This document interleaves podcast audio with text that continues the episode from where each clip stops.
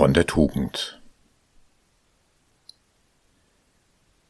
Wenn dem Anhänger das Töten fernliegt, das Nehmen von nicht gegebenem fernliegt, die Ausschweifung fernliegt, das Lügen fernliegt, das Trinken von berauschenden Getränken wie Wein und Schnaps fernliegt, dann ist ein Anhänger in Tugend bewährt. Hier nennt der Buddha fünf Tugendregeln, Ausdruck von Sittlichkeit. In Religionen gibt es Gebote, die von einer göttlichen Instanz erlassen wurden. Du sollst nicht töten, nicht stehlen, nicht Ehe brechen, nicht lügen und so weiter. Verstöße werden von einem höheren Wesen bestraft, die Einhaltung aber belohnt. In der Lehre des Buddha gibt es keine Gebote, sondern Tugendregeln. Tugend kommt von Taugen. Taugen wofür? Die Bewährung in Tugend lässt den Nachfolger tauglich werden auf dem Trainingsweg des Buddha. Dieser Weg hat drei Abschnitte. Tugend, Herzensfriede und Weisheit. Herzensfriede und Weisheit lassen sich ohne Tugend nicht entwickeln, auch nicht in der Meditation. Alles beginnt mit der Tugend. Der Buddha empfiehlt in seinen Tugendregeln, den fünf Silas, die folgenden Verhaltensweisen zu meiden. Das Töten von Lebewesen, das Nehmen von Nichtgegebenem, sexuelles Fehlverhalten, falsche Rede, das Nehmen von Alkohol und berauschenden Mitteln. Diese fünf Silas sind der Mindeststandard auf dem Trainingsweg. Weitere Regeln kommen für den Nachfolger später hinzu. Die fünf Tugendregeln im Einzelnen. Erstes Sila das Töten von Lebewesen vermeiden. Lebendiges umzubringen hat er verworfen, Lebendiges umzubringen liegt ihm fern, ohne Stock, ohne Schwert, fühlsam, voll Teilnahme, hegt er zu allen lebenden Wesen Liebe und Mitleid. Hier geht es nicht nur um das Nichttöten von Menschen, sondern um das Schonen und den liebevollen Umgang mit allen lebenden Wesen. Damit ist ein Ziel gesetzt, das angestrebt, aber nicht vollkommen erreicht werden kann. Betritt ein Mensch etwa eine Wiese, kann er mit aller Vorsicht nicht vermeiden, kleine Lebewesen zu zertreten. Warum hat der Buddha diese Regel dann aber so formuliert? Es geht hier um die Haltung, das Töten innerlich zu verwerfen und im äußeren Handeln, wann immer es möglich ist, zu vermeiden. Der Buddha sagt, ein jedes Wesen scheuet Qual und jedem ist sein Leben lieb. Erkenn dich selbst in jedem Sein und quäle nicht und töte nicht. Das Vermeiden des Tötens wird mit einer Geisteshaltung entwickelt, in der der Übende seine innere Verbundenheit mit allen Wesen erkennt. Dabei versucht er dem Ideal so nahe wie möglich zu kommen. Gelingt ihm dies einmal nicht, dann bekräftigt er seinen inneren Entschluss und vermeidet die Gewöhnung selbst an kleine Tötungsakte. Erst recht wird er wegen einer Übertretung diese Regel nicht aufgeben. Der erste Teil des Sila, das Vermeiden des Tötens, ist wie eine Leitplanke, die den Nachfolger auf Kurs hält. So wichtig wie die Leitplanke ist das Ziel des Wegs. In der Tugendentwicklung ist es die allmähliche Entfaltung von liebevoller Schonung und Mitempfinden. Das Prinzip ist also einfach. Andere Wesen nicht schädigen, sondern ihnen liebevoll und sanft begegnen, da eine Schädigung anderer auch Konsequenzen für den Handelnden hätte, vermeidet der auch eigenen Schaden. All das bezieht sich auf das Handeln, findet aber auch Ausdruck in der Sprache. Da meidet einer selber das Töten und spornt andere an, das Töten zu meiden. Er billigt das Vermeiden des Tötens und lobt es. Dabei gewinnt der Innere helle Freude über das Einhalten dieser Regel beim Schonen der Wesen. Diese Prinzipien gelten auch für die anderen Tugendregeln. Zweites Sila das Nehmen von Nichtgegebenem vermeiden.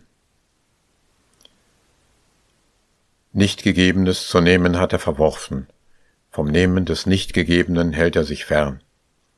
Gegebenes nimmt er, Gegebenes wartet er ab, nicht diebisch gesinnt, rein gewordenen Herzens.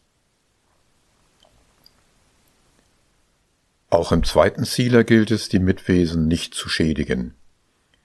In einer groben äußeren Form meint es das Vermeiden des Diebstahls. Vom Stehlen hält er sich fern. Was ein anderer in Dorf oder Wald an Hab und Gut besitzt, das macht er sich ungeschenkt in diebischer Absicht nicht zu eigen. Das feinere Ziel findet sich in der Läuterung des Herzens, dessen Begehren so weit verringert wird, dass Diebstahl und das Nehmen von Nichtgegebenem nicht mehr stattfinden. Drittes Sila. Sexuelles Fehlverhalten vermeiden. Ausschweifung hat er verworfen, von Ausschweifung hält er sich fern. Mit einem Mädchen, das unter der Obhut der Mutter oder des Vaters, unter der Obhut von Bruder oder von Schwester, unter der Obhut von Verwandten steht, mit einer Gattenbefohlenen oder einer Dienstergebenen, bis herab zu der blumengeschmückten Tänzerin, mit solchen pflegt er keinen Verkehr.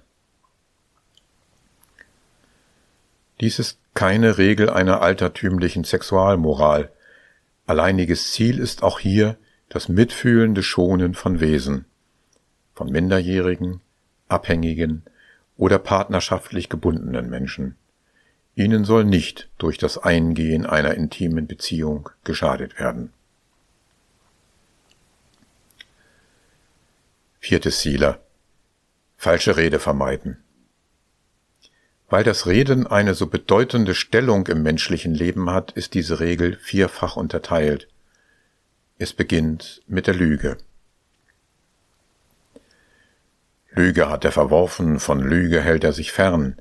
Die Wahrheit spricht er, der Wahrheit ist er ergeben, standhaft, vertrauenswürdig, kein Heuchler und Schmeichler der Welt. Wer lügt, täuscht andere. Der Buddha ergänzt, vor Gericht oder von den Leuten oder unter Verwandten oder in der Gesellschaft oder von königlichen Beamten als Augenzeuge vernommen und befragt, Wohl denn, lieber Mann, was du weißt, das sage, antwortet er, wenn er nichts weiß, ich weiß nichts. Und wenn er es weiß, ich weiß es. Wenn er nichts gesehen hat, ich habe nichts gesehen, und wenn er es gesehen hat, ich hab es gesehen. So legt er um seinetwillen oder um eines anderen willen oder von irgendeiner sonstigen Absicht bewogen wissentlich kein falsches Zeugnis ab.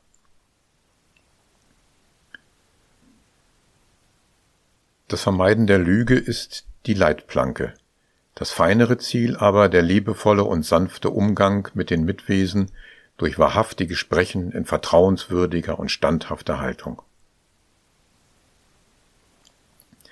Aber auch mit der Wahrheit lassen sich die Wesen schädigen. Darum heißt es weiter, das Ausrichten hat er verworfen, vom Ausrichten hält er sich fern. Was er hier gehört hat, erzählt er dort nicht wieder, um jene zu entzweien, oder was er dort gehört hat, erzählt er hier nicht wieder, um diese zu entzweien, so einigt er in Zweite, festigt Verbundene.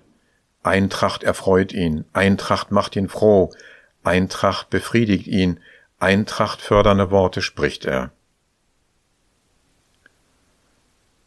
Der Schade, der mit Gerüchten, seien sie wahr oder unwahr, angerichtet wird, entzweit die Menschen.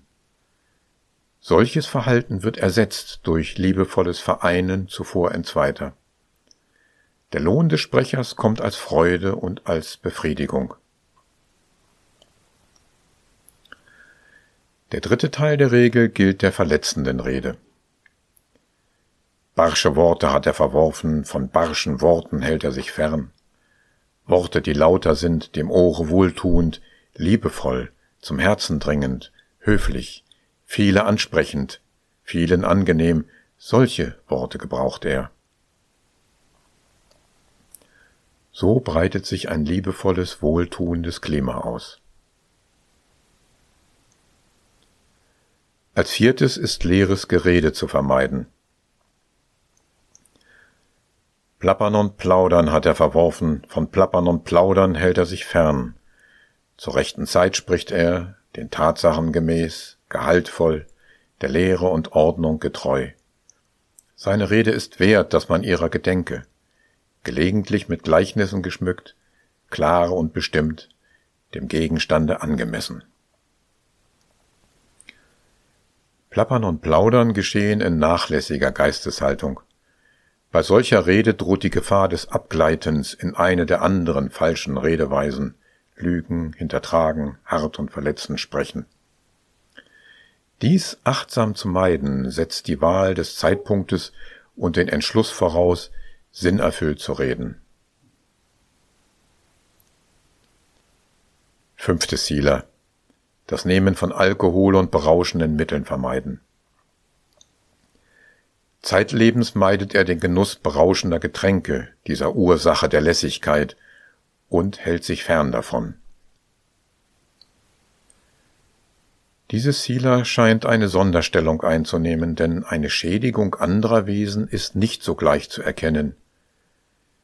Die Regel empfiehlt auch nicht etwa die Einschränkung des Genusses von berauschenden Mitteln, sondern ihre lebenslange Meidung. Dem Einwand, ein Glas Wein wird nicht schaden, muss entgegengesetzt werden, die Karriere eines Alkoholabhängigen beginnt mit einem Glas. Selbst ein kleiner Rausch erhöht die Wahrscheinlichkeit, dass in diesem Zustand eines oder mehrere der anderen Zielers gebrochen und so auch andere Wesen geschädigt werden. Die Buddha-Lehre wird sicher nicht überdehnt, wenn dieses Sila auch auf andere, heute bekannte Rauschmittel bezogen wird. Und es bleibt die Frage, welcher Nachfolger kann wirklich glauben, er könne das Ziel eines weisheitlichen Klarblicks anstreben und gleichzeitig geistestrübende Mittel zu sich nehmen?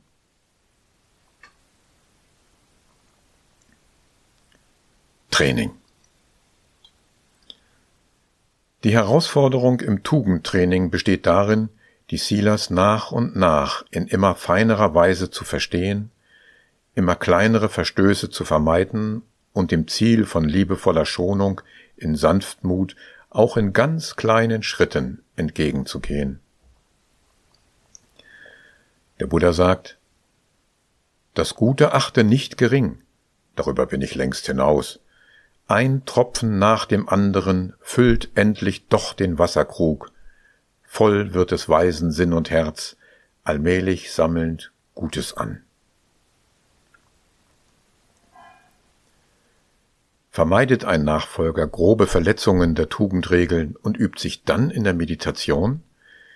So mag es sein, dass er gelegentlich in feinere innere Klimazonen vorstößt, hier wird er sich aber unweigerlich den Folgen leichterer Verstöße sowie seinem Mangel an liebender Güte und Sanftmut ausgesetzt sehen. Es ist gesetzmäßiger Zusammenhang, dass Herzensfrieden und Weisheit erst auf die Tugend folgen. Die Fortschritte in der Meditation werden von der Tugendentwicklung bestimmt.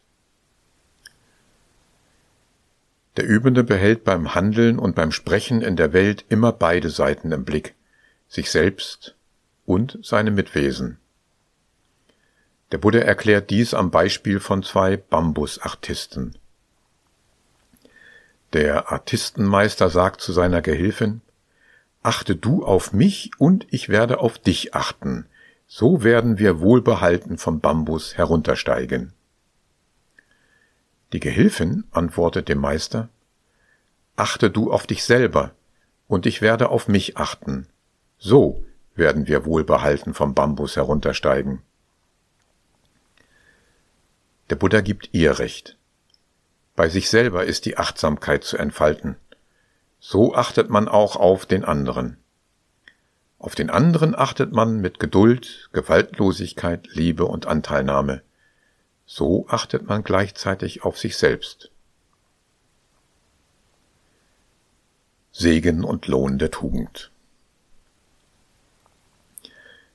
In einem Lehrgespräch fragt Ananda den Buddha, Was, o Herr, ist der Segen und Lohn der heilsamen Sitten? Reuelosigkeit, Ananda, ist der Segen und Lohn der heilsamen Sitten. Was aber, o Herr, ist der Segen und Lohn der Reuelosigkeit? Freude, Ananda. Und was, o Herr, ist der Segen und Lohn der Freude? Verzückung, Ananda. Und dann folgt im Gespräch der ganze Weg der meditativen Vertiefungen. Er beginnt mit der Tugend, den guten Sitten. Dies kann sich ein Nachfolger immer wieder ins Gedächtnis holen. Dazu gibt der Buddha in einem Gespräch mit Mahanama eine Empfehlung, mit der ich schließen möchte und die einen Vorgeschmack auf alles Spätere gibt. Fernerhin, Mahanama, magst du der eigenen Sitten gedenken, der ungebrochenen, unverletzten, unbefleckten, unverdorbenen, befreienden, von Verständigen gepriesenen, die unbeeinflussbar sind und die geistige Sammlung fördern. Zu einer Zeit aber, Mahanama, wenn der edle Jünger der Sittlichkeit gedenkt, da ist sein Geist weder von Gier umsponnen, noch von Hass und Verblendung umsponnen, und angesichts der Sittlichkeit ist sein Geist zu solcher Zeit recht gerichtet. Recht gerichteten Geistes aber Mahanama gewinnt der edle Jünger Begeisterung für das Ziel, Begeisterung für die Lehre, gewinnt er Freude an der Lehre. Im Freudigen aber erhebt sich Verzückung. Verzückten Geistes beruhigt sich das Innere, im Inneren beruhigt empfindet er Glück, und des glücklichen Geist sammelt sich.